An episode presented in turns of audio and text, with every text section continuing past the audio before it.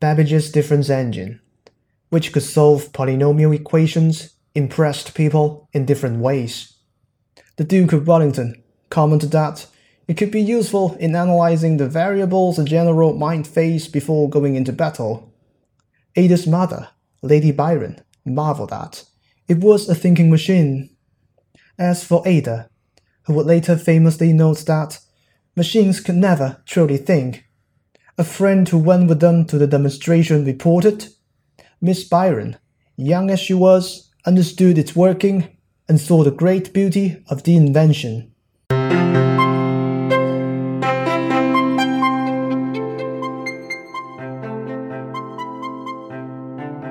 欢迎收听迟早更新的第六十三期，我是任宁。我是香香。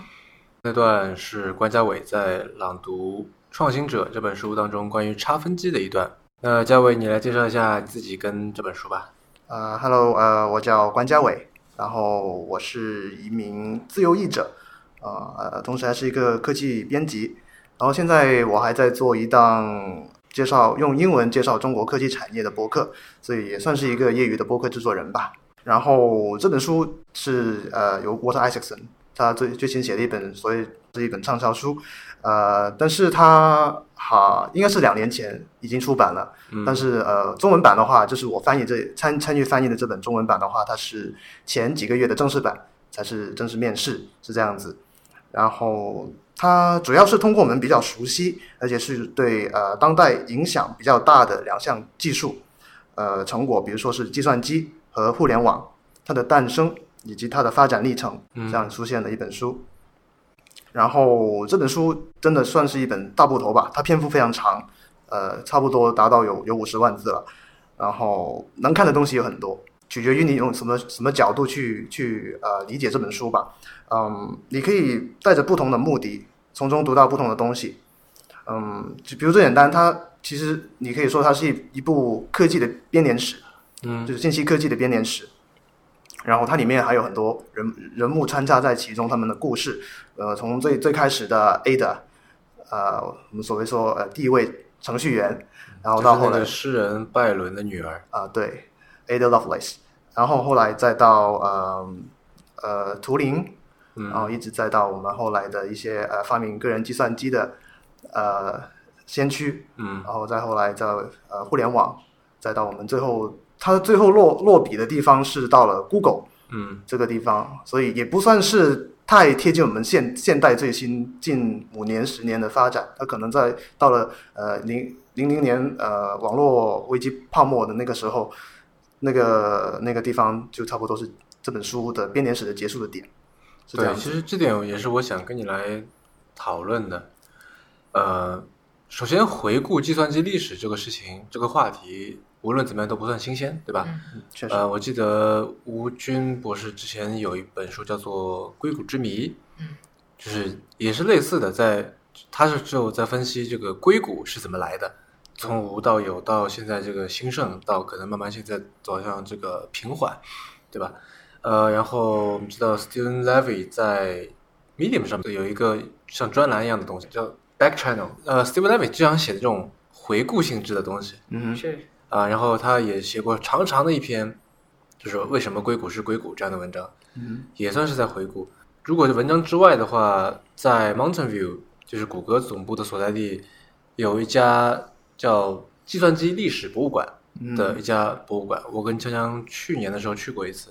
它基本上是从算盘开始，对，一直到了最新的，就包括像 Google Glass 啊这些，它都有。像 Google 做的那个什么 Project Aqua。Jacquard，Jacquard 啊，对，还有像像 VR 这些，它都有。嗯，所以如果要论全，那肯定是那个博物馆它比较全，对吧？要论专，那我相信这个无论是这个吴军还是 Steven Levy，就是写的关于硅谷史、关于计算机的历史都很专。嗯哼。那么这一本书，Isaacson 写的是有什么地方独特，然后让你觉得这个是值得去翻、值得参与的？嗯，首先的话，这本书它不完全是关于硅谷的历史。嗯嗯，比如说我我参与翻译的是呃，当然就啊，他是英国人嘛。啊，对对对，就因为我参与翻译的是前四章还有最后两章，就是这本书总共有呃十二章嘛，所以我就是刚好一半的内容。然后其实我我所翻译的那部分内容，大部分都不是发生在硅谷的。比如说我翻译的从最开始的 Ada Lovelace，嗯，啊、然后后来是到呃这个呃计计算机这个东西的雏形的出来，然后后来再到呃编程这个工作的出现，这个工种的出现，然后再到后来是呃晶体管的发展，嗯然后这些其实还远远没有到硅谷登场的时候。嗯那它可以说算得上是，呃，我们现在所看到的硅谷，它的前身或者说它的一个铺垫，才一直走到我们现在这个呃硅谷现在成型的样子。所以它可以让我们用一个更加宏观的角度去俯瞰我们当代技术图景的一个整个发展。然后，而硅谷是我们刚好走到了现在这一站。呃，或者说呃，无论是 Ada Lovelace 还是差分机这些，嗯还晶体管，其实在那个 Montevideo 的那个计算机历史博物馆里面也都有说到。嗯，对啊，但是《创新者》这本书在，就我觉得它有一个比较独特的一个角度，嗯，对吧？就是它，你想它名字叫做创新者，对嗯对对，对吧？它是在讲说这些东西，就更多的是说在时间上面是先有 A，再有 B，再有 C，再有 D，对吧？对，那它不是说我很客观的把它讲出来，嗯展现出来说某某年有 A、B、C、D 这样。对，它在着重的像是讲说是 A、B、C、D 之间的关系，嗯为什么先有 A，再有 B，再有 C，是吧？对，B 是怎么样基于 A 出来的？我有这种感觉。会会。首先是讲这本书的话，呃，它首先是创新者嘛，叫做，然后它的英文是 The Innovators，然后我们如果是翻成中文的话，它这里的有一个点没有体现出来，S 嗯复数型，它这里没有体现出来。然而我看过台译本，台译本呢它是翻译成创新者们，对，是真的。然后虽然说这听起来会有点生硬还是怎么样，但是它确实会反映出这本书的一个很大的主旨。创新它是一个协作的过程，是一个许多人一起去迸发的一个呃创意的结果，而不是呃某个大发明家的一个 eureka moment。嗯，所以呃这本书的话，它一个非常凸显的主题，从第一章到最后一章，这个 Isaacson 都一直在疯狂点题。对，如果是一篇一一一篇命题作文的话，他这个确实做得很好。他甚至是他最后一章基本上都是在点这个题，对，所以是呃，反正就怕你没看明白这种感觉。哎，对，所以这个是肯定是这本书一个很突出的一个特点。然后比如说它呃会有比较明显的偏向性，比如说他讲到这个呃呃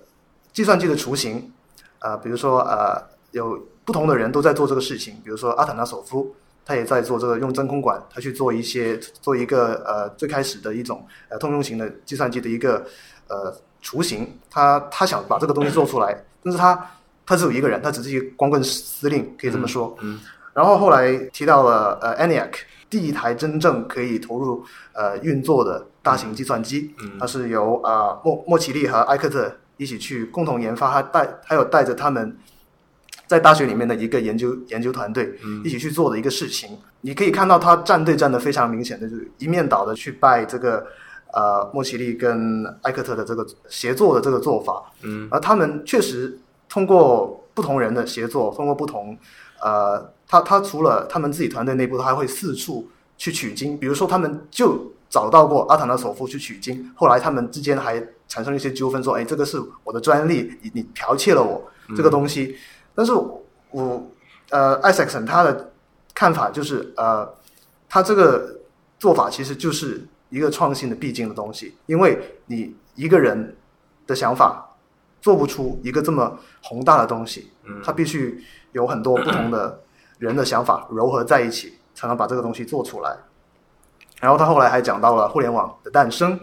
啊，他讲到呃最开始的 ARPANET，他们在在建立这个协议的时候，他们会呃在论坛上去去发布这种征求修修改意见意见书，非常 humble 的一个说法，说啊这个东西大家来商量商商量一下怎么做，request for comments。啊，对，就是这个东西。嗯所以他在这方面也是高度的赞扬了这些做法。所以说，如果是这是一篇议论文的话，他肯定能拿拿到一个比较高分，观点鲜明，疯狂点评，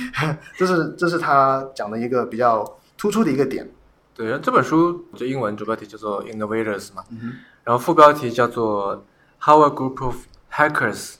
geniuses, and geeks create the digital revolution，Yeah。对吧？呃，你是把它翻译成叫一群技术狂人和鬼才程序员如何改变世界，但我觉得就是可能更加能够体现出这本书的内容的一个翻译，可能是说一群技术狂人和鬼才程序员如何改变彼此。嗯，确实会有这这这个想法，因为嗯，他们之间其实真的会互相影响到嗯啊、比如说最最典型的就是从 Fairchild 仙童半导体出来的八叛逆，嗯他们之间擦出的火花，也是最后诞生了英特尔，所以这个肯定是一个比较突出的一个点。对，因为就是如果说如何改变世界的话，就可能要说他做了这个产品，嗯然后用户们对吧？嗯拿它去做了哪些事情，对吧？对，确实，类似这种，但他没有，嗯他更多说我这个产品如何影响了如何影响了下一个人做出他的产品，所以我感觉好像是在改变了彼此，然后顺便改变了世界。嗯有这种感觉，嗯，对。然后其实这本书的话，它除了我们刚才所讲的一条明线啊，就是所谓创新者，它还有几条也是比较能能容易看出来的一些暗线。嗯，比如说从第一章开始，他就有意无意的在聊聊这个问题，在聊什么呢？Can a machine really think？、嗯就是机器能不能真正的思考？嗯所以这里就涉及了一个概念，就是机器智能。然后，或者说是这个概念到就是到底什么叫做思考，对，对吧？就是因为我们老说，嗯，就我们判断一个人可能聪明不聪明，都说他这个有没有脑子嘛，对吧？对，那你说像 AlphaGo 这样的，他如果能下围棋，能够下赢世界冠军，那如果他是个人的话，那肯定说这个人是个极端聪明的人。对。但是如果他是个机器，那如果我们我们能不能说他是聪明的？如果说他是聪明的话，是不是就意味着我们觉得他有脑子，他能思考，嗯对吧？那电脑是不是一种脑子？这感觉。，Isaacson 在这里面他两方面的观点都都都有摆出来。他先说就是有些人就是呃，他后来一直一直在发展嘛，就是这个机器智能这个东西从呃 A 的那个时代，他可能是怎么说呢？先哲吧，他很有远见的 envision 到了这个东西，他他已经在开始在讨论这个问题。到后来，呃，真正开始想这个问题的人应该是图灵吧，嗯艾伦·图灵，然后他在做那种图灵测试啊，也就是我们现在大家比较熟悉的东西。然后其实到了呃呃一九五零年代，就是可能图灵差不多也要去世那个时候呢，这个东西它的关于机器会思考嘛？这个可能这个讨论已经上升到另外一个层面，嗯就是我们现在所说的人工智能。然后所以说呃，现在我们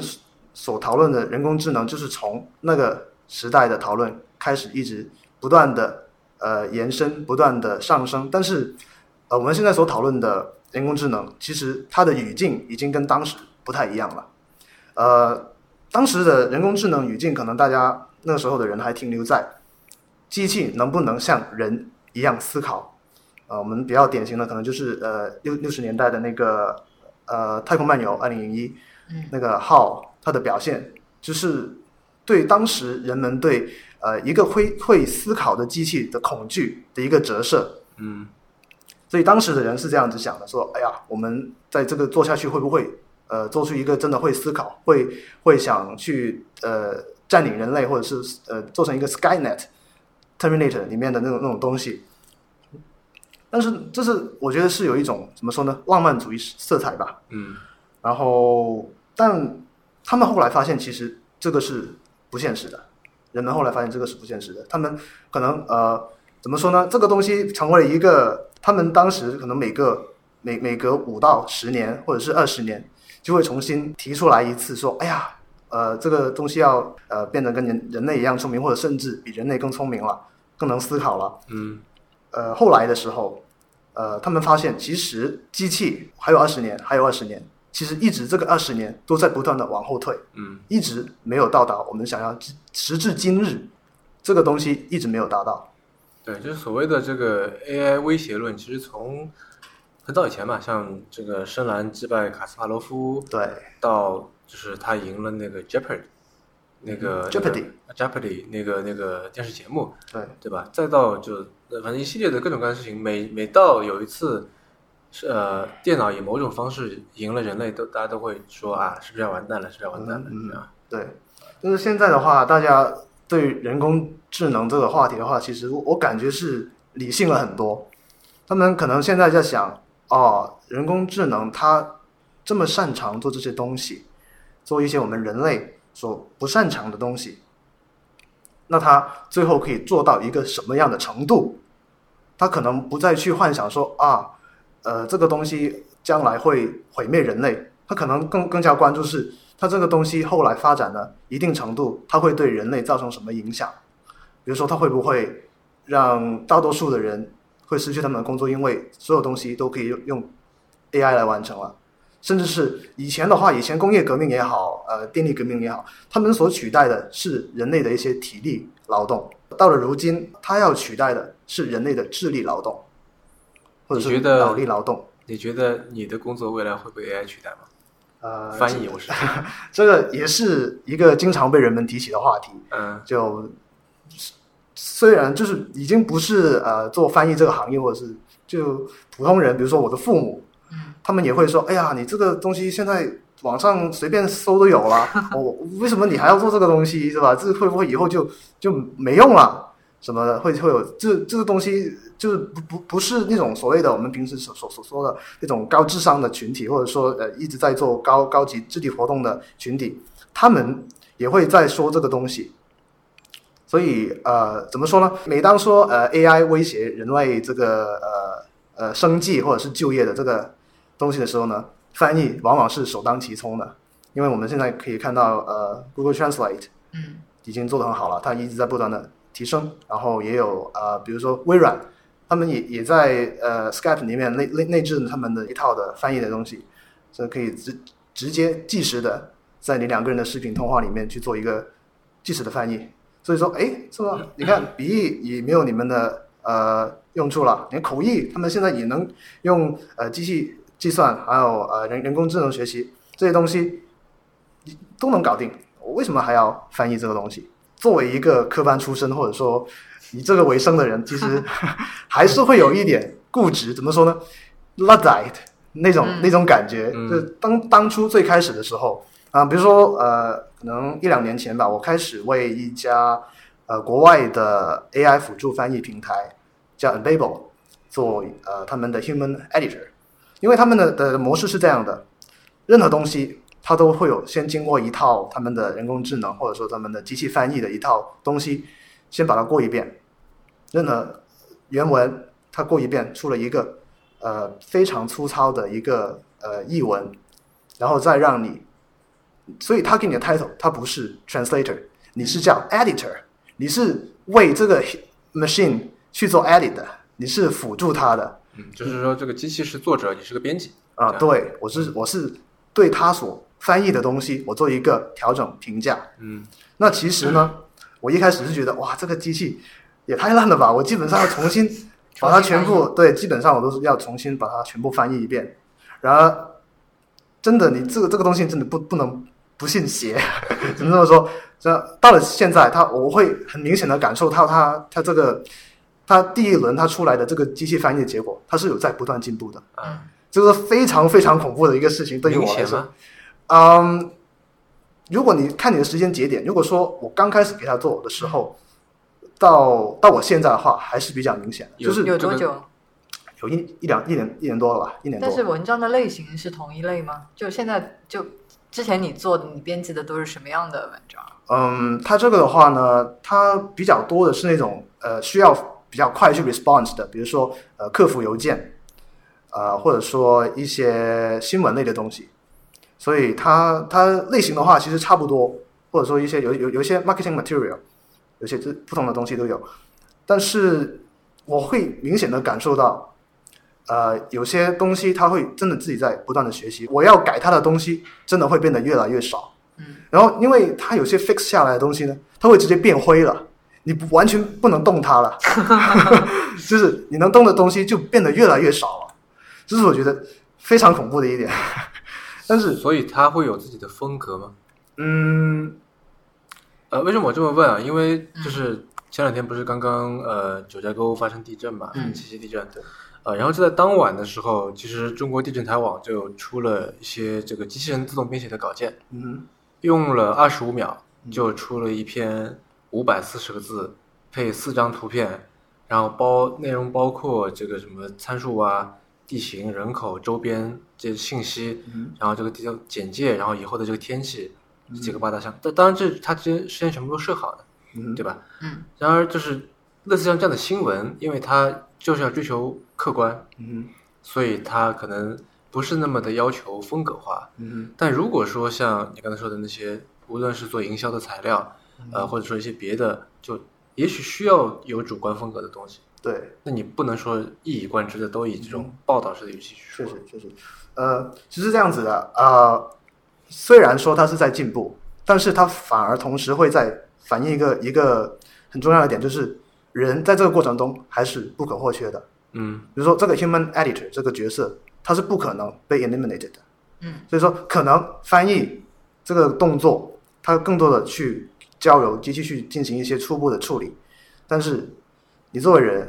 你肯定是因为你这个东西最后出来是要面向真人的，它不是一个机器之间互相沟通的工具。如果是这样的话，它它就会变成 Facebook 的那个聊天机器人一样，它会生成一些我们人类看不懂的东西，是吧？如果你这个东西是为了让让人类去看的话，你这个最后把关的人还是得一个人类，所以这个是就是为什么人工智能永远成为不了人的其中一个原因。所以你现在在上面编辑的话，就是有哪些地方是它到目前为止还难以实现，然后需要你去改？一些比较 ambiguity 的东西，嗯就是会有歧义，或者说呃会有语气上的一些微妙的东西，它是抓不住的。而且它现在为什么会有进步呢？其实也就是我们的功劳，我们一直在，我我们每做一个你不能 task，再给它喂数据吗？对我们每做一个 test，它就每强大一分。是，所以，呃，我不知道是不是我在 在断送我们同行的饭碗，我是一个始作俑者之一。但是怎么说呢？呃，你这个东西看你是怎么去看待它。你勒歹每个每个时代都会有，嗯然后你不一定要成为那个做勒歹的人，是吧？你可以去紧跟潮流。你因为可能以前的话，呃，比如说这里提到的真正的勒歹，他是纺织工人，他是因为呃自动化的纺织机出现了之后，他们没有工作可以做，就只能流落街头。但是到了后来，比如说呃计算机出现了之后，一些比较高级的工作，我们觉得手艺人的工作，比如说手绘动画师，那他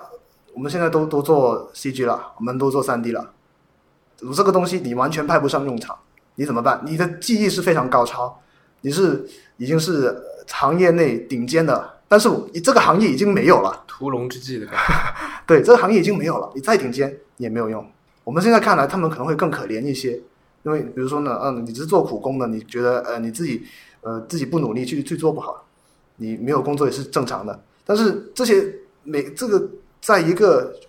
曾经辉煌过的行业里面，最顶尖的一群人，他们会因为技术的发展而失去饭碗，这个可能会有点令人惋惜。但这个也是一个从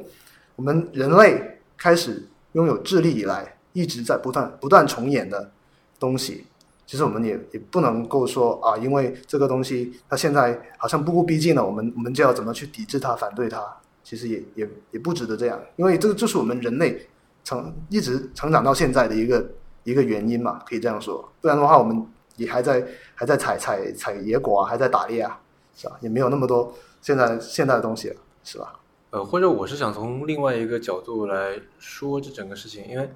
今年年初的时候不是有一个日剧叫《四重奏》嘛，嗯对吧？然后它里面那个乐队叫甜甜圈的洞，嗯那为什么叫这个名字？因为就是它里面的解释是说，呃，音乐由有缺陷的人来演出，所以才会成为音乐。对，就好像甜甜圈上如果没有那个洞，它也就不不足以，就是不构成一个甜甜圈。再举个例子，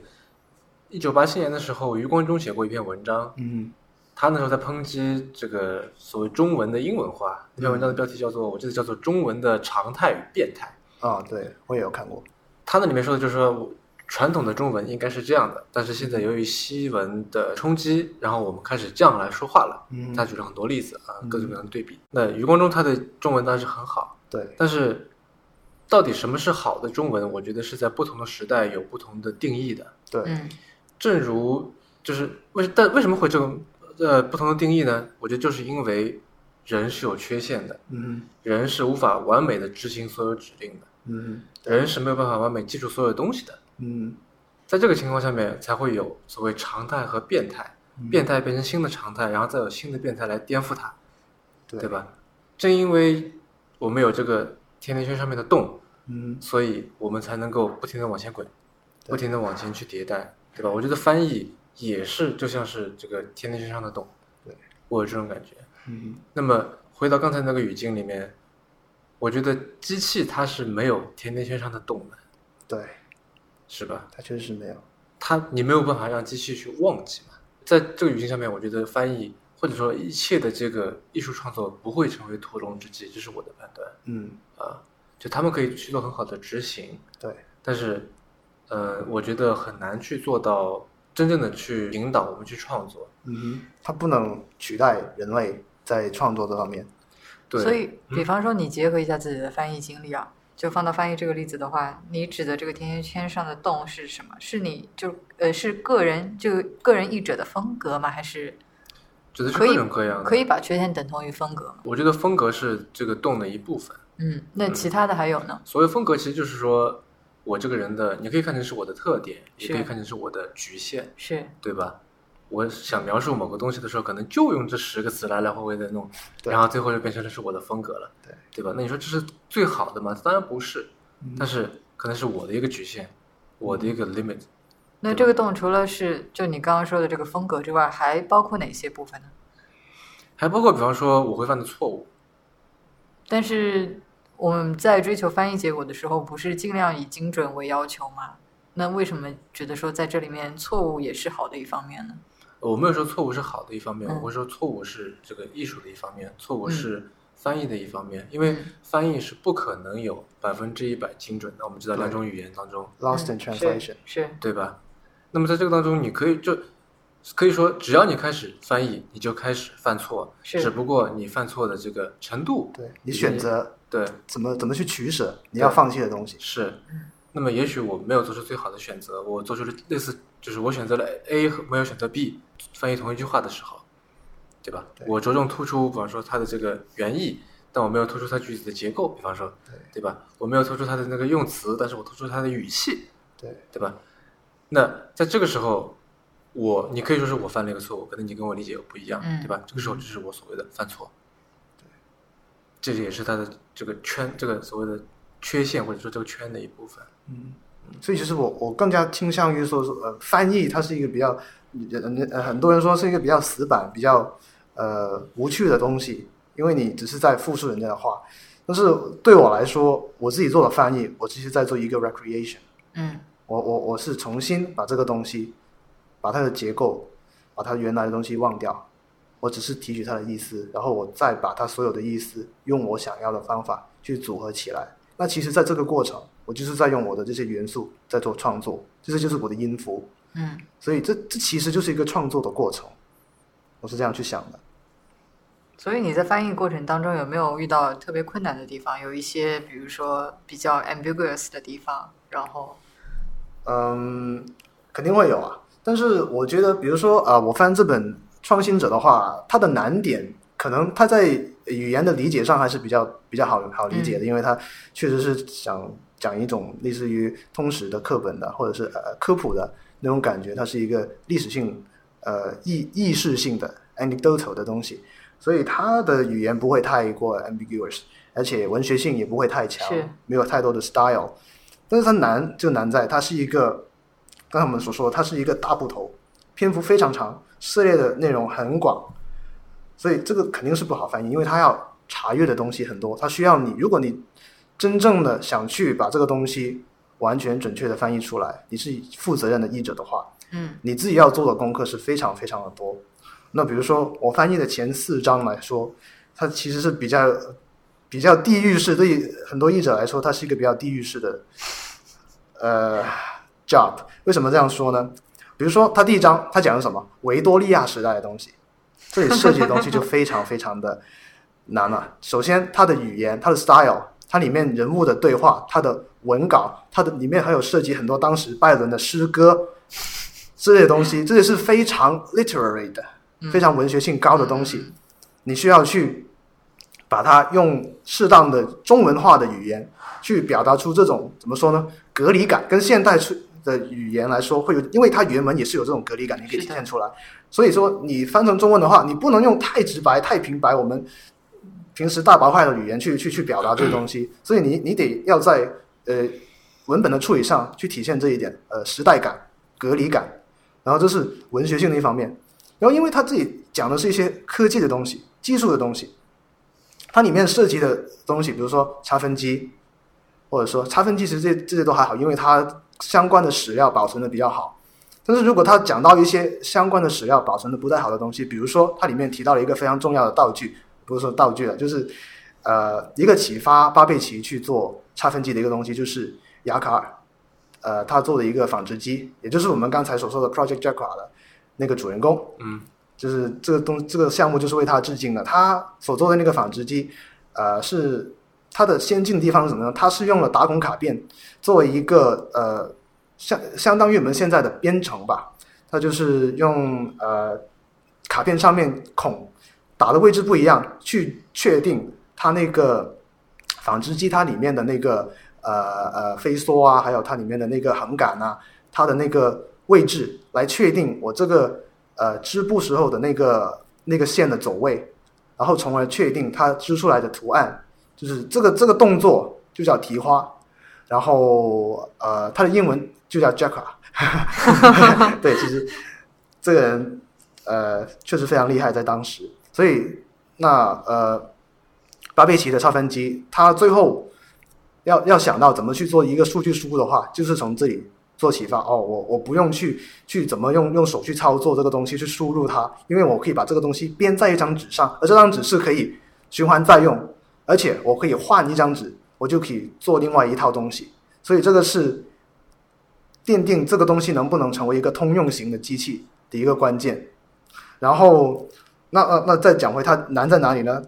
我要我要讲这个纺织机，它这个东西现在的史料非常的难找，因为已经两百年了差不多，而且它不是一种明那种现在所说的明星那种历史遗物，所以它各方面的资料也很难找。呃，不是个显学。对对，因为它还是比较偏门。可能在当时比较重要，但到到了现在，其实已经没有人关注这些东西了。所以我要，但是我要去讲这个东西的工作原理，它里面涉及到有什么零件、零部件，我要怎么查？我要怎么去找？哇！我当时真的费尽了九牛二虎之力，我要去怎么做？我先从现代着手，现代的纺织机它继承了当年纺织机的什么东西？那我先去看现在的纺织机它的提花的动作，我发现。哦，原来它的基本原理是一样的，都是在经线跟纬线它的不同时候的不同的穿梭的那个动作，就可以确定那个那个线的走位。然后它在不同的时间出现的不同的地方，它就其实就是一个点阵图，嗯，就可以确定了它这个图案最终出来的效果。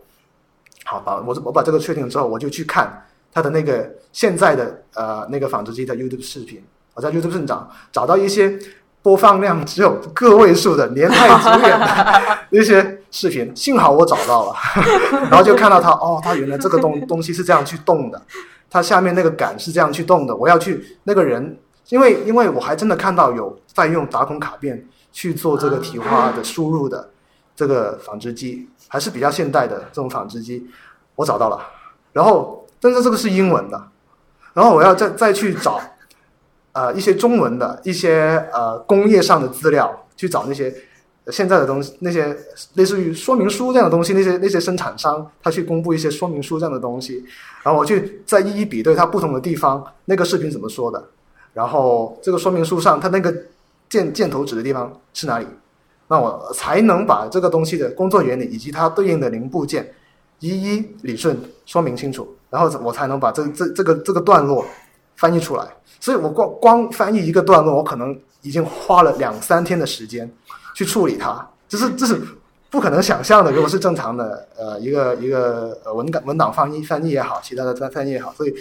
这个这个书它可能难，就难在这一点。所以说，确实挺考验，而且也挺花时间的一个一个事情，所以就是这样子。嗯它它后面类似的东西也有很多啊，我就不一一赘述了。这其其中我令我印象最深刻、最磨磨人的一 一一一个一个段落。对就是，嗯，你碰到的这种是一种，就是说它有很多，现在可能你就背景资料需要去调景资料需要查。去调查，或者说有很多专有名词你不知道该怎么翻译的。然后我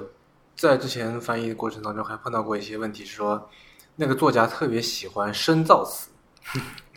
会，然后就你知道它这个声纳词是什么意思，嗯，对吧？比方说像这里面呃这本书里面有那个叫 memics，是怎么这怎么读嘛？我都不确定它是不是这么读的。你可以这样读 mimics，对，就因为是它是有一个全称缩写而成的，它就是把的全称是 memory extender 对 memory extender，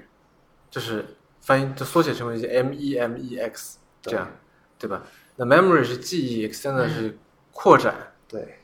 那么 extender 是扩展器，对吧？那可以翻译成叫记忆扩展器。对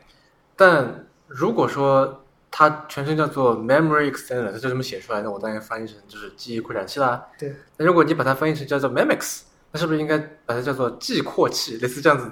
对，如果你要你要从原文的那个风格贴合来说，这样会是一个更能去表现出它的这种想法的一个翻译方法。然而是没有人知道什么叫记扩器的嘛，对啊，对吧？这是一个深造的 C 啊，感觉像是个感觉像是个医疗上面的手术刀一起放在一起。然然然后你反而还要再另外多花一一段东西去啊，译者注这个这个是是这个意思，对。所以我要这样翻，所以就有有点呃，你你就是就是我们刚才所说的你的取舍问题，对，对吧？你要怎么去去选择这个东西？然后呃，我想再往回说一点，说到刚才那个跟 AI 相关的这个事情啊，嗯。呃，我现在在做翻译的时候，呃，通常采用一种办法是，我会先用 AI 辅助我翻译，嗯你有什么那个谷歌翻译吗？嗯，我向他向他出一稿，嗯那当然在很大程度上面，他的稿子是没法看的，就你说 对吧？但是我拿它这个，第一，我拿它来估摸我自己的工作量，嗯对吧？因为有的时候你不知道这一一大段就是英文到底翻译成中文是有多长。第一，我来看我这个工作量；第二，我大概能够知道有一些这个有一些词语，它能够突破我的所谓风格，嗯对吧？因为有些词可能对应的我就就这个英语英文单词，我可能一直就翻译成另一个一个对应我我所记得的这个嗯。这个中文词汇，但谷歌翻译它不会的，嗯。它反而在这方面我觉得比我要灵活。嗯它会在不同的语境当中为它做一些微调，甚至会完全不一样。嗯。这个时候我会觉得，哎，这个挺好的，就扩展了我自己的这个边界了。嗯还有就是他会提醒我不去犯一些错误，嗯。因为如果一句话他翻译的很顺，然后我看下去会觉得，哎，这个好像不大对，嗯。那我会去想说，到底是我错还是他错，嗯，对。对吧？如果有一句话他翻译的乱七八糟，那我会反而去仔细的去看说，哎，到底这句话原文是在讲什么。嗯。呃，我们今天这次录音是在深圳录的嘛，然后昨天我们去看了 TeamLab 在深圳的一个展，嗯它当中有一个展品叫做“串联吧积木小镇”，我印象很深。虽然它不是一个算是一个主要的展品啊，不太主要，但我印象很深。大概就是这么一个东西，就是有一个平台，嗯大概有大概八十公分高吧，就是如果是小孩的话，你可以就是差不多到小孩的胸部，人的大人的话大概到腰不到的地方。然后它在最顶部有投影投下来，投到这个平台上面，这个平台大概是可能两米乘三米宽吧，这样的一个一个平台。嗯然后在这个平台上面有投影投下来是一个小镇的样子，就是有这些绿地啊、树啊，这些都是俯视图。在这个平台上面呢，放着很多积木，有圆的、方的、三角形的，分别代表就是河流的尽头、道路的尽头这样。嗯然后当你移动这些积木的时候，它有点像是随机的会生成一些线条，就比方说它一共有五个积木是代表河流的河流的这个尽头的。当你移动这当中任何几个的时候，河流的这个走向会随之而变化。然后这河上可能会出现一个船，它都是自动生成的，船开来开去，不同的船在开，然后它有几个是代表火这个铁路的尽头，对吧？然后当你把这个铁路尽头跟这个这个河流的尽头交叉在一起的时候，它会变成桥，类似这样子。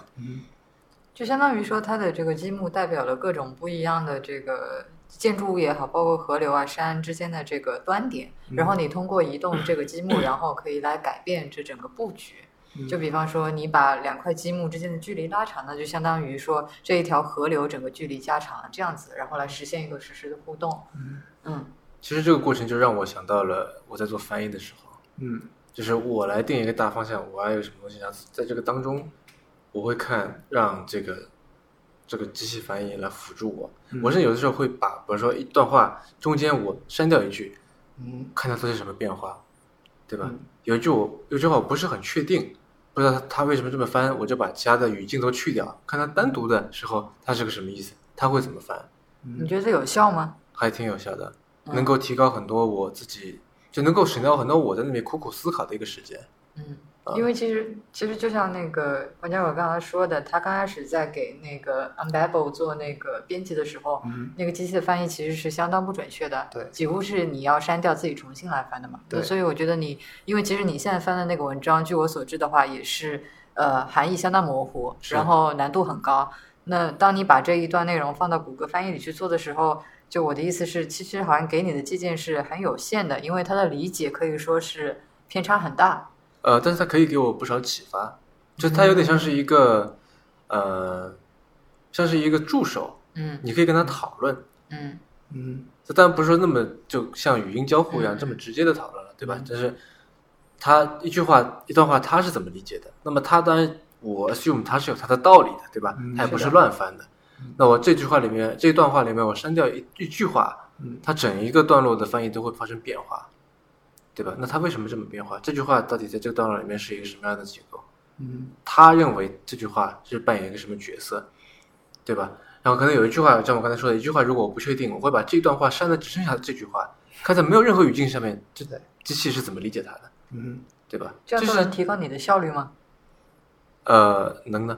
我觉得是能的，嗯因为这相当于是我有一个有一个人可以讨论，他不一定能告诉我答案，但是他可以给我启发，嗯啊，就这个其实还挺重要的，因为我觉得翻译有的时候，至少是我啊，我很容易就是陷入到一个自己的一个一个一个怪圈里面去了。嗯可能一句英语，我对它的理解就是这样子的，然后你就会说，哎，这个不是啊，这个这个，比方说这个 it 其实指代的是那个东西。哦，原来我懂了。我对它一个理解就有个第一印象在在那里固定住了，嗯，然后我就开始就一直这个固就是去那边在那边死抠，在那边想，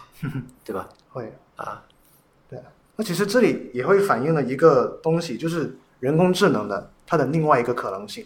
比如说，我们现在就很害怕它，说它，哎呀，是不是起点要要到来了整个人要到来了，我们要要要被人工智能吞噬了什么的。然后，那其实呃，比如说这本书它 Isaacson 他也会讨论到另外一个可能性，就是人机共生，就是呃，人类跟机器它不一定是你死我活的一个关系，它可以是共存的，就是它原文用的用法就是呃呃 man computer symbiosis，就是他们他用到的 symbiosis，就是已经是两个互相呃把它把把机器看成一个呃一个生物体这样去理解它，而这两个生物体之间它是有这种共生的关系，像两种共生植物一样。所以它指的是 Neuralink 里面想实现的那种东西吗？呃，嗯我觉得他更说想就是说，人现在已经离不开手机了，就是。可以可以这么说，因为他现在他他里面所所着重讨论的是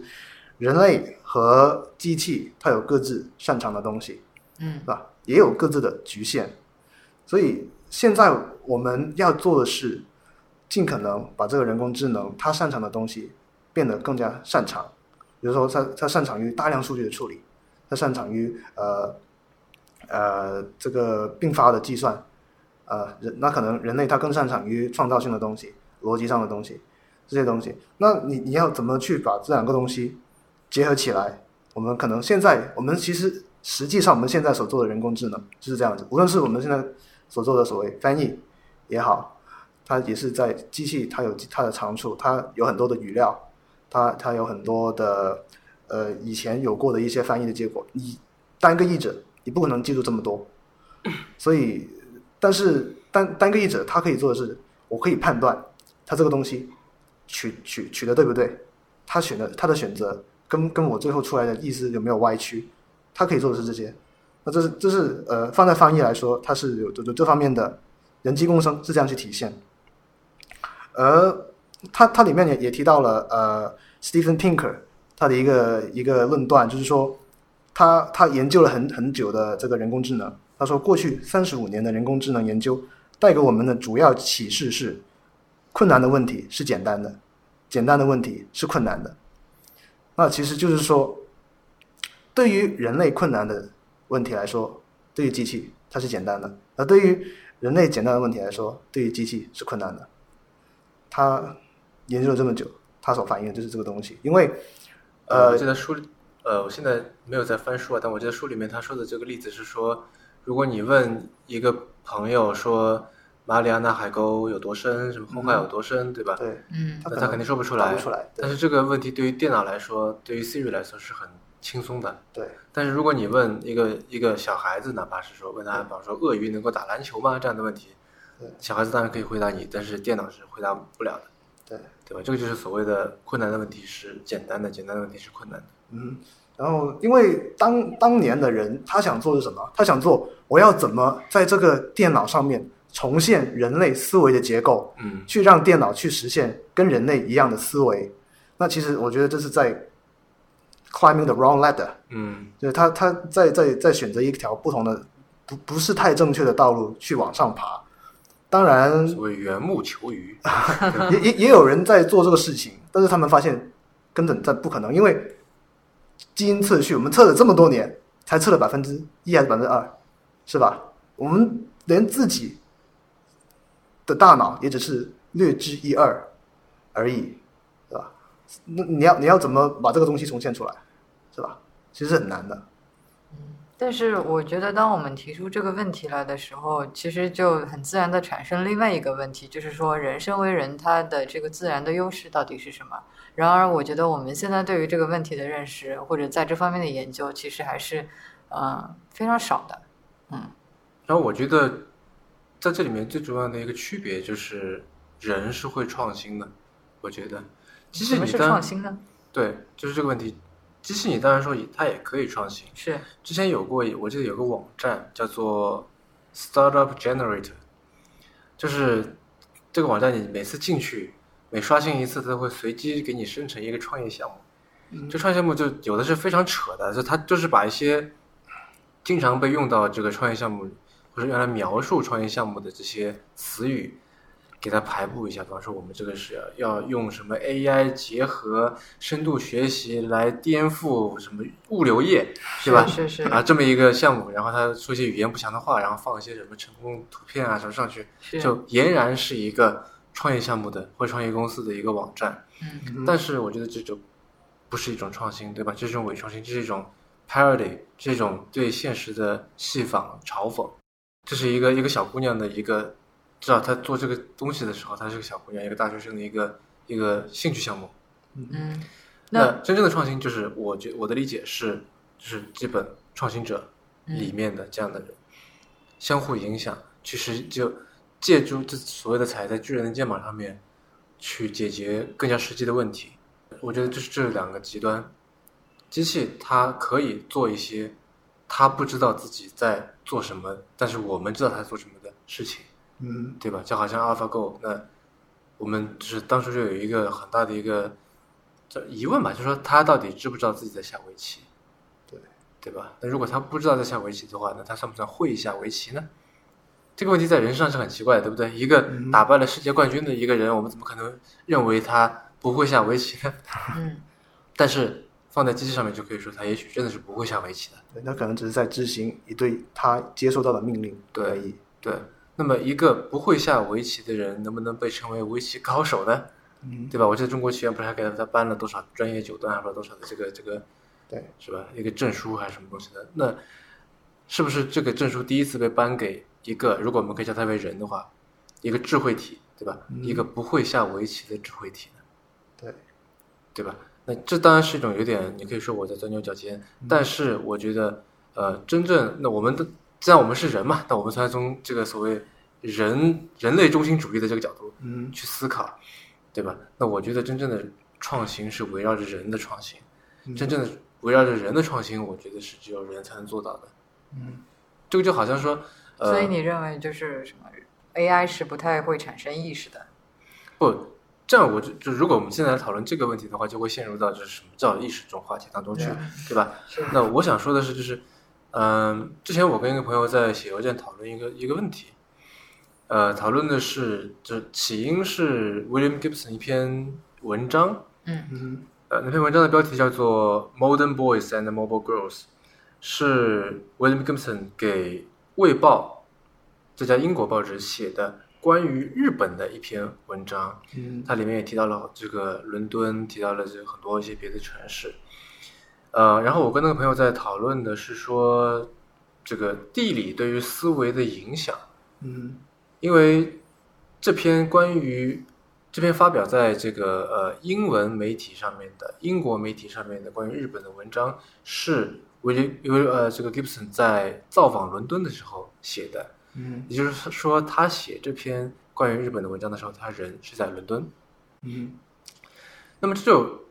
引起一个思考，就是如果这篇文章是在日本写的，嗯就写这篇文章的时候，Gibson 人是在日本，嗯对吧？他在那篇文章里面写到说，那些这个这个呃跳蚤市集，写到那些伦敦的那些这个这个呃街道，对吧？假使他不是在伦敦，没有呼吸着伦敦的空气，没有听着伦敦窗外的雨声，假使有的话，对吧？他是在京都，在那样的环境下面，他能不能写出一样的东西来？那么写文章，我觉得某种程度上当然是一种创新，对对吧？写出一种新的文章来，尤其是像 Gibson，他提出了一些非常我觉得非常有意思的一些观点，嗯对吧？包括对于宅，对于这个对于这个后现代主义这些的思考，这当然是一种创新。好，那么既然说地理会对一个人的创新有所影响，嗯那么我觉得其他的环境也会的，对对吧？但是地理是不会对一个机器产生影响的，对不对？对你这个 iPhone 在无论在哪里用都是一样的，对吧？除非它受潮了或者怎么样。所以就是我觉得，回到我刚才那个语境，人类，就是这是我我为什么我说只有人类才能够产生真正针对人类的创新，因为人类是会改变的，人类是有缺陷的，人类是有这个天天向上的懂的。对，确实是这样子。不过我觉得，呃，我们可以借鉴一下呃 Ben Thompson，他之前写过一篇也是讨论 AI 的，呃，那个那个文章叫做《The Arrival of Artificial Intelligence》。那他提到一个比较我比我比较呃 buy 的一个观点，就是我们可以重新去定义人工智能这个东西，我们不一定要把它看成是呃洪水猛兽，因为它其实就根结底，它只是一个一场新的技术革命。呃，我们以前已经经历过起码三次这样的技术革命，它只是现代的蒸汽机，或者说电力，或者说现呃计算机，而它的这个能力虽然说现在呃可能会失去不受控制还是怎么样，但是它归根结底，它只是我们人类一路走来所凭借的工具之一，而且我们以前是这么过来的，现在也会这么这么过来，而这个技术从来都是人类去创造它的，而不是它自己凭空去生出来的。所以我觉得他他这个观点，我们也可以去借鉴一下。哎，那在这个翻译当中，你的这个 workflow 是怎么样的？可能 我自己会会有一些对我的文字有洁癖，嗯就是我我不希望我的文字会被其他东西玷污到。对，确确实会有这种东西。就呃，毕竟我从一开始就是这种文字工作者嘛，就我我对自己的文字是有一些执着的地方。当时我的水平跟现在可能不太一样了。现在我看回我当时的这本书的一些翻，因为它毕竟已经是呃差不多两年前翻的，因为我是呃二零一五年的一月份接到这个这个这个活儿，然后是翻了半年的时间，翻到了这个当年的呃七月份七月初才最终交稿，所以也是一个非常漫长的过程。然后我我自己翻译的话，还是怎么说呢？自己去琢磨吧，还是还是那种感觉，就是我先拿到这个文章，那我会先通读一次，起码是那一章我要先看完，然后我开始下笔去翻译，然后也我会查资料，但是不会说、呃、直接拿机器去去翻译或者是怎么样，但是我会呃我会问很多人呐、或者是呃相关的呃网站这样子，会去不断的去完善我的这个这个译稿这样子怎。么个完善法？还有你刚才说下笔，你是用笔写的吗？呃，不是用用用用电脑用电脑，当然当然这是一个形象的比喻啊。嗯，对。那你是会怎么去完善？你刚才说会通过跟人去交流，跟对，去完善你的译呃这个这个译稿。嗯，因为其实这样子的，我做翻译，我起码会翻两次。我其实这么说吧，呃，我相当于我会自己先出翻一次，然后我会再回去再精翻一次，就是我就是在自己跟自己做 fighting 的一个过程。我做翻译就是就是呃，我之前用这个表达，我为什么当时要这样说？我现在再看一次原文，我再以以一个比较宏观的角视角，我不不再着重于这两个短语之间的搭配。我从一个段落的话，我会不会这样翻？我要不要把它调整一下？所以我的翻译的话，不像 fighting，像 confrontation。可以可以这么说吧，就是就是我可能正常人翻译，他就是哦一句话一句话下来，他可能是断句不一样，或者是句号放的位置不一样，但我可能是翻译出来，我觉得这句话它需要放在前面，我可能整个段落的结构我都会把它打散，但是我要确保我做出来的这个这个理解是要贴合原文，是这个东西，所以我我我翻译的话可能会做的思想斗争会多一些，而不像是，特别是这这种这种书籍类的翻译，因为我我我觉得我还是一个比较有情怀的翻译吧，对，不然的话，说实话，接这种图书翻译其实是怎么说呢，比较坑的，因为它的首先它的稿费比较低，相对来说比较低，因为就千字六十已经是行规，当然我我翻这个的话会高一些，但是也是跟我在外面翻的那种商商业稿件的话，还是很差距很大，可能有两到三倍的差距，起码是。但是呢，它这个单价上面的差距呢，带来另外一个问题是什么？翻译书籍它所花的时间，我我刚才说了，我要纠结这么多东西，我要查这么多资料，我翻译我花的时间可能是我商业稿件的两到三倍，嗯可能不止。那这这一来一回，其实我我为了要确保这个翻译出来的这个书籍的质量，我要牺牲很多东西。对，而且到后来两三个月的时候，因为这个 deadline 压的比较紧，然后之前我会有接其他的东西去做，到后来我我我为了赶这个 deadline，我其实已经把其他部分的呃 job 我已经推掉了，其实就是相当于全职在做这本书的翻译，我才勉强把那个 deadline 赶上。是这样子，我才这本书才出来，可能是我自己的水平问题还是怎么样，但是我觉得，呃，我我最后出来的是要对得起读者的，是这样子。但是是对得起读者，还是对得起你自己，还是对得起 ISX？都是吧？都都有吧，但是我可能会更加去，因为我是一个比较 empathetic 的人，我会去想哦，其他人看到我这个东西，他会觉得怎么样？他会想到怎么样？他能不能从中读懂原文的意思，而不是说啊、我把这个东西翻出来了就好了。但是现在的话，因为价格摆在那里，单价摆在那里，现在国内的图书翻译市场其实是比较 messy 的，嗯，因为很多所谓的工作室就一下子又揽了十几本书，就批量生产，他可能真的就是用机械翻译的翻的，然后随便改一下，然后也不会很多人去管它，因为它快啊。然后这个单价，咦，你也能接，你也能做出来，那我为什么要花更多的钱等一个更慢的翻译呢？是吧？所以，呃，因为这也反映那个另外另外一个问题，为什么会会在国内有这个情况？读者是一方面的原因，因为大多数的读者他没有这个时间精力，或者说这个水平去评判这个译文，他有没有很准确的反映出这个原文的翻译，还有他的这个水平是怎么样？他可能哦，我能通读就 OK 了，因为他有这个精力时间或者是知识水平的话，他何必去做这个东西呢？他可以去看原著啊，他为什么看中中译本是吧？所以他这个东西就决定了，他这个这个翻译是 one sided 的，我译者所翻译出来的东西其实是很难被 verified，所以就会导致这样的结果。我出版社花更少的钱、更快的时间可以把一本书出版出来，那我何必要花更多的钱，等更久才能把它送送出来呢？所以这就是其实国内翻译市场有这个问题的原因，我觉得是比较凸显的，而且好像这么多年以来也没有很大的改善，所以也是让我比较失望的一点。所以我自己的话，我我看书，如果它有原版，我是就算说它的那个评价比较好的中译本，我都基本不会去看，因为我还是因为我这个能力，我肯定会看原版，是这样子。但是有一些，比如说，我觉得尤其是文学作品吧，看原版和中译版的话，还是两种挺不一样的体验。确实，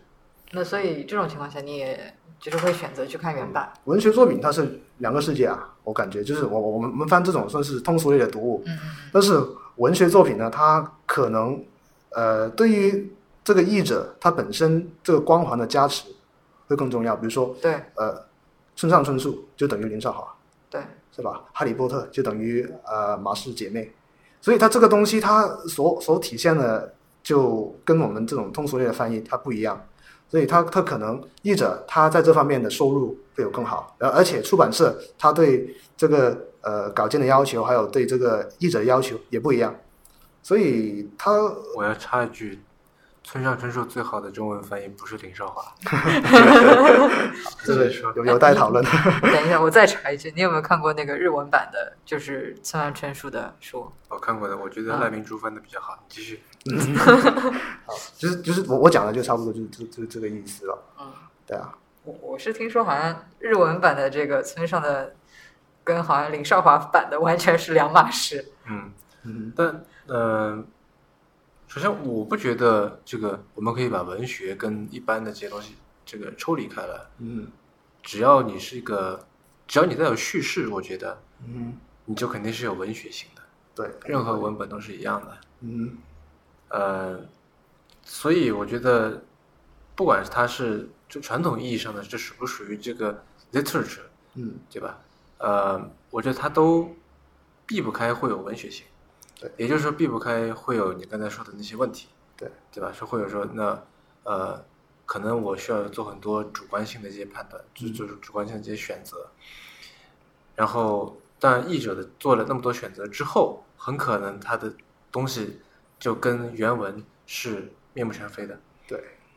那当然了，我觉得如果你有这个能力，当然是去看原文是最好的。嗯。呃，但是有两个问题，第一是说很多人都没有这个能力，对，第二是由于那虽然说就是你的英文很好，但是毕竟它不是你的母语，对对吧？那无论是从理解的准确度，还是说这个速度上来说，那嗯肯定还是比不过中文，嗯，对？吧？这我相信就是对于绝大多数人，绝大多数有这个英文阅读能力的人而言，嗯，都是成立的，对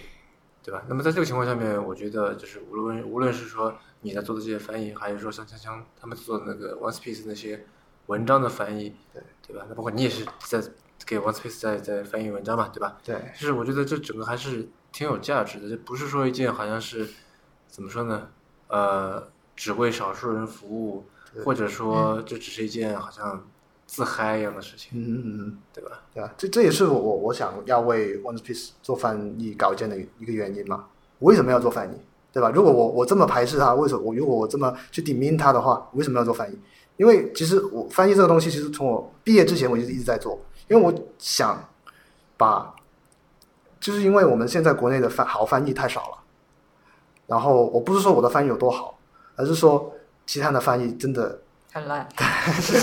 你可以这么去说，就是参差不齐嘛。我我只是想哦，我有这个能力，我我我我我中文还可以啊，我英文也能看得看得懂，那我只能说是略尽绵力，我我我能把更更多好的东西，外面国国外一些精彩的东西，我想把它原汁原味的还原成呃中文，然后让呃没有太多英文阅读能力的人也能看到这些东西。我想这也是 One Piece 它创立的一个初衷吧。所以，对啊，然后其实包括我现在所做的播客也一样啊。那我我我现在做的事情，其实就算就其实也实质上也是一个翻译。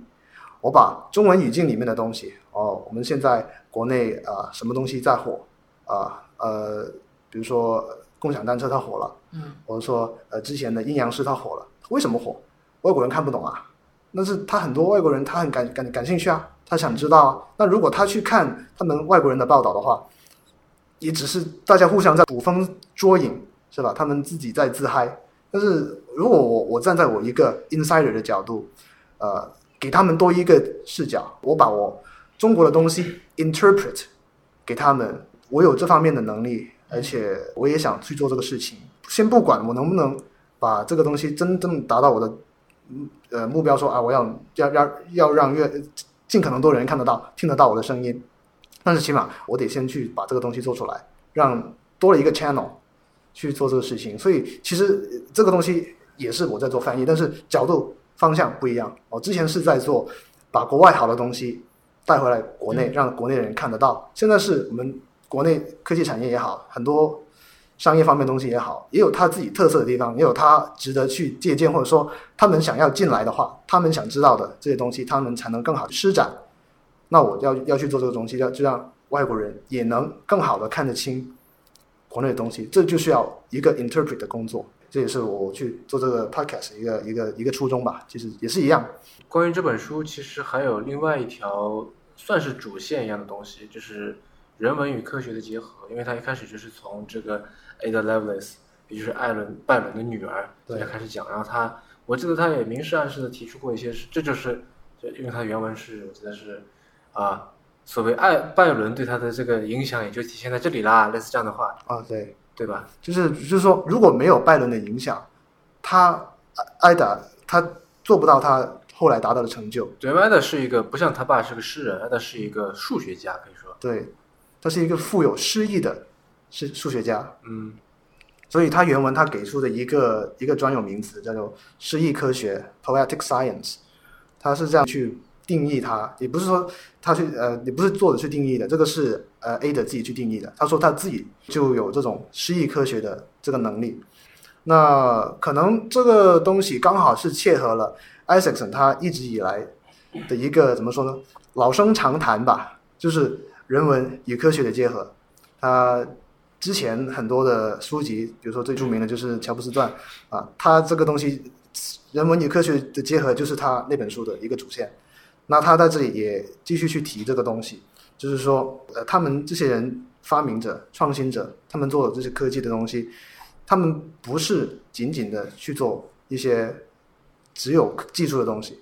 他们能做出这些东西，是因为他们还有一些人文的色彩在里面，他们有自己结合人文的东西。那比如说 A 的，他为什么能想到这些东西？他为什么能想到呃通用型计算机这个概念？因为他想到的是，哦，我这个东西它是不是可以用来作曲？我这个东西是不是可以用来写诗？我这个东西，他他想到的用它来做的工作不是简单的函数计算。如果是这样的话，他们当时已经有已经可以有做到这些东西的机器了因为。因为计算是一个标准化的东西，对啊但，是创作是一个非标准化的东西，对，一个能做各种各样事情的一个东西才能够来做，对吧？标准化的东西就是就一个能完成这个任务的东西就可以了。对就是如果他没有这方面的追求的话，他完完全全可以做一个更高级的计算器，而不是说我要去构思一个呃可以呃做一些通用型的计算的机器。所以它它这个只是驱动 A 的去想到这个东西的一个原因。嗯，我们就是这个 Once Ventures 的网站啊，从风格上来说比较可以说比较文艺，所以呢，有很多朋友看过我们的网站以后，都会问我一个问题，说你们是不是主要投文娱项目啊？我说其实不是的，我说我们到目前为止一个文娱项目都没有投。对，呃，那为是为什么说起这个呢？因为我觉得，呃，诗意科学当然是一种，就是人文和科学的结合，对吧？嗯但是如果我们把这个科学的概念就是放得更大一些，把它放译成就是说我们目前就是日常生活，嗯对吧？无论是说这个技术也好，无论是商业也好，嗯无论是设计也好，那我觉得，嗯、诗意或者说艺术跟我们日常生活的结合，是一个我们想通过这个网站表达出来的当中一个点。嗯因为我觉得，呃，无论你是做什么样的一个公司，嗯做什么样的一个商业项目，首先你要有品味，对吧？对。第二，你要有对人性的洞察。第三，你要有一个，呃，能够你能够准确的表达出来，并且让别人能够准确的接受到的嗯这种能力。那么这三个加起来，我觉得，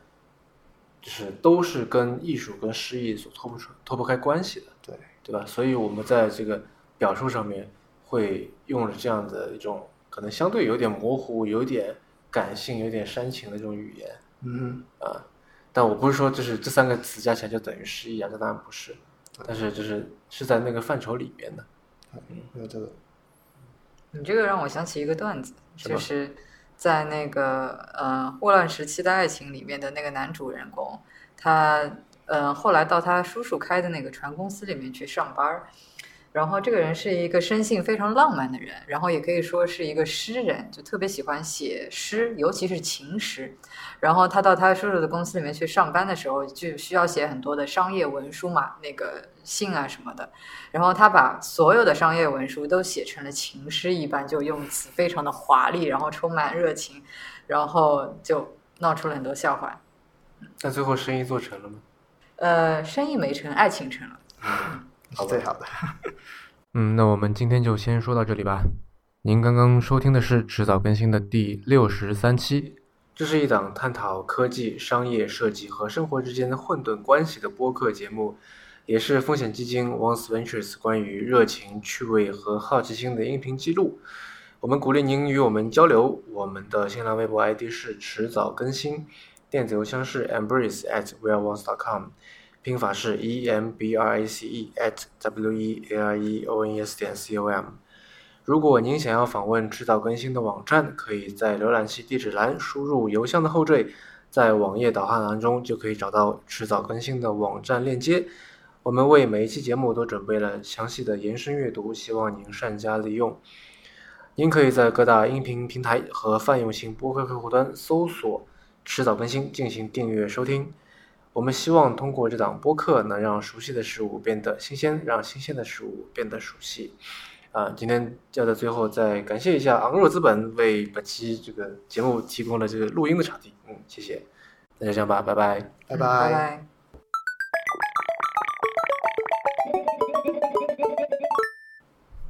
诶，或者说你节目为什么叫 Conside？就是 debating 的一个概念嘛，